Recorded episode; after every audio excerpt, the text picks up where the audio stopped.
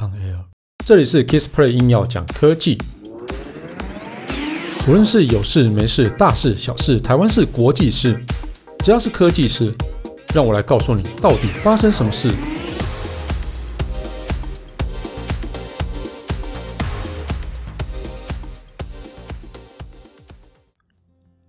嗨，大家好，我是 Kissplay。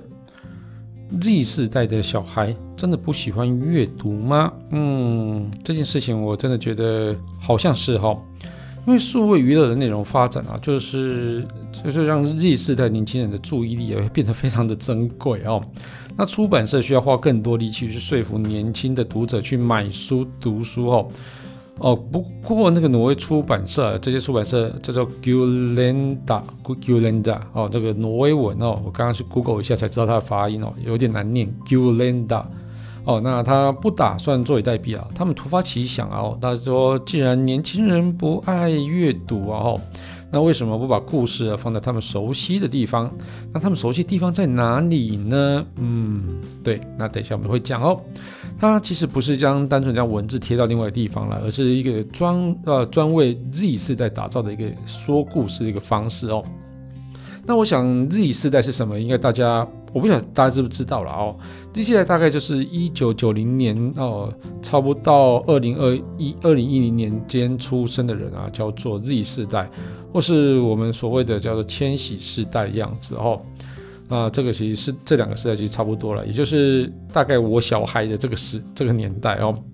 那根据挪威的统计局报啊，他的报告哈，二零一二年到二零一九年间啊，挪威读者占总人口的四分之一哦。那其中年轻人啊跟女性的比例高哦。但是呢，好景不长，在二零二零年的时候，十六到二十四岁的年轻读者比例啊，从二零一九年的二百分之二十七下降到百分之十四，那差不多就是砍砍半了嘛哦。所以那个衣食父母变少了之后啊，就是出版社啊，应该也会想办法去突破嘛哦。那我们刚刚讲的那 Gyllendal 哈，好 Gyllendal 好，他在二零二零年的时候，跟他有一个作家叫 Alexander 呃 Craig 哦哦，他共同推出一个属于 IG 现实动态的一个原生的长篇故事哦。所以他们把这个东西哦，Instagram 的现实动态这个。上面出作品，它叫做 Insta Book，Insta Book 哦，它将内容转为文字、影像、音乐的一个组合形式啊，连续四十五天在 Instagram 的限时动态上哦，就是发在上面哦。那每则故事的阅读时间差不多就是五分钟这样子哦。那它这个小，它是。特别为了这个东西写了一个小说哈，所以他这个小这个小说呢哈，名字叫做《A This Stays Between Us》哦，就是描述一个年轻的男同性恋啊寻觅爱情的一个故事。虽然内容在探索主角出柜的历程啊，但是爱上某人的经验对于年轻人来讲其实并不是陌生啊。那作为第一本第一本原生 IG 的现实小说，我觉得其实还蛮蛮适合的哈。啊，Gyllendal 的一个呃执行副总裁啊，他说哦，初期的构想他是希望哦，就是让书本不单单依赖文字，而是成为一种富有图片、影像、音乐的一个哦三维产品哦。那读者其实啊，甚至可以出点子给出版社啊，对于内容的一个细致的一个变化，可以去做一些调整啊，或者是说有没有什么创意可以在那个啊在 Insta Insta Book 上面去出现哦。但是他也坦诚哦，他一开始并不是那么看好这个计划哦，所以他听闻第一个，他听到第一个念头就是说，那既然 Instagram 可以看到免费的内容，那他们要怎么卖书啊？我这这个东西就是所有出版社应该都会这样想的，不止只有他们。然后，但是结果就出乎意料之外，很多不爱看书的年轻人啊，就爱上了这本书。大概有百分之七十五的人啊，连续四十五天看完每则故事，甚至要出门掏钱去买实体书。不过，刺激纸纸本这个销售量其实并非它的主要目的哦。而是借由啊，就是创客型平台啊，来扩大一个收入来源哦。那 Instabook 其实呃获得成功之后啊，出版社 Gyllendal 它尝试在啊 Snapchat 啊 Spotify 上面连载故事，而且不只只是复制贴上 IG 的版本，而是让作家 Craig 啊，他依照平台的调性呢去修改内容格式，甚至那个故事的一个节奏都是有做一些调整哦。那这个连载其实还没有结束的时候，他们其实就知道，哎，这个策略是奏效的哦。在 Snapchat 版本发表在第七集的时候，观看人数已经达到 IG 的一个十倍，甚至在平台上赚到了一个广告分润啊，也让出版社跟作家得到一些额外的一个收入。所以这个创意真的是还蛮有趣的。所以台湾的那个创作者或许可以去思考一下，是不是用这样的方式来走哦。那 Craig 的创他构思的第二本小说啊，会将会在大概八月时候上市啊，或者九月时候上市哦。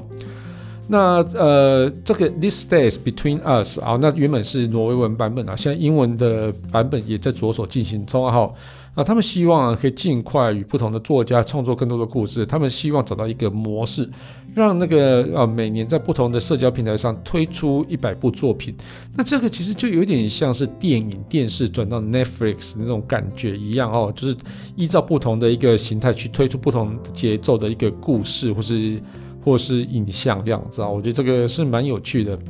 其实讲到这个，然后我觉得还蛮有趣的，因为在呃，我的时代，不晓得大家有没有听过第一次第一次亲密接触哦？那这本这这个后来是变成一个小说，也有变成电影跟戏剧嘛？哦，那这个第一次亲密接触，他是一个叫做署名叫痞子蔡的一个网络作家啊。啊那时候在一九九八年三月二十二号的时候，他在台南成功大学的哦，就是成大资研所的 BBS，还有一个猫咪乐园的 BBS 哦，开始发表他的作品。哦，那这作品名称就叫第一次亲密接触哦，然后在后来两个多月内哦，就是陆续发表大概三十四回哦的一个文的小说，然后还有后记一篇这样子哦，哦，当时是引起了非常大的轰动哦，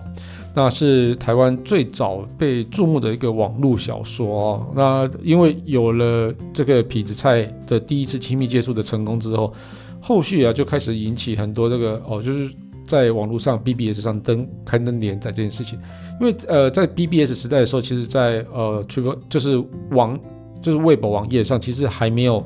真正真正的就是普及化的时候哦，所以 BBS 那时候是我们非常重要的一个沟通平台，我们像是传讯息啊，什么东西会都在 BBS 上面，这有一点像是。就有点像是现在的 Facebook 的那种感觉一样，然后那不过大家现在有了 Facebook 或者是有了其他的社交软体之后，其实 BBS 就慢慢的被淡忘嘛。那什么是 BBS 呢？就是你们现这个是在讲的 P PTT 哦，就是这个东西哦。好，那痞子蔡有人知道痞子蔡或是第一次亲密接触的吗？可以在底下就是。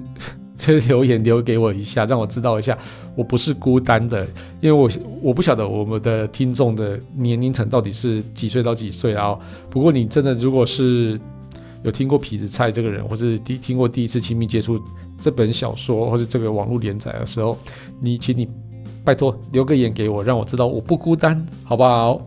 好啦，那这期节目就到这边告一段落。如果你喜欢我的节目的话，欢迎订阅分享。如果你是 Apple Podcast 听众的话，也别忘了上面帮我留个言，让我知道你有在收听。当然，最重要的是要帮我打五颗星。如果你有什么问题想要交流的话，也欢迎到 Facebook 粉丝团 Kiss Play K I S P L Y 上面留言给我。谢谢大家，拜拜。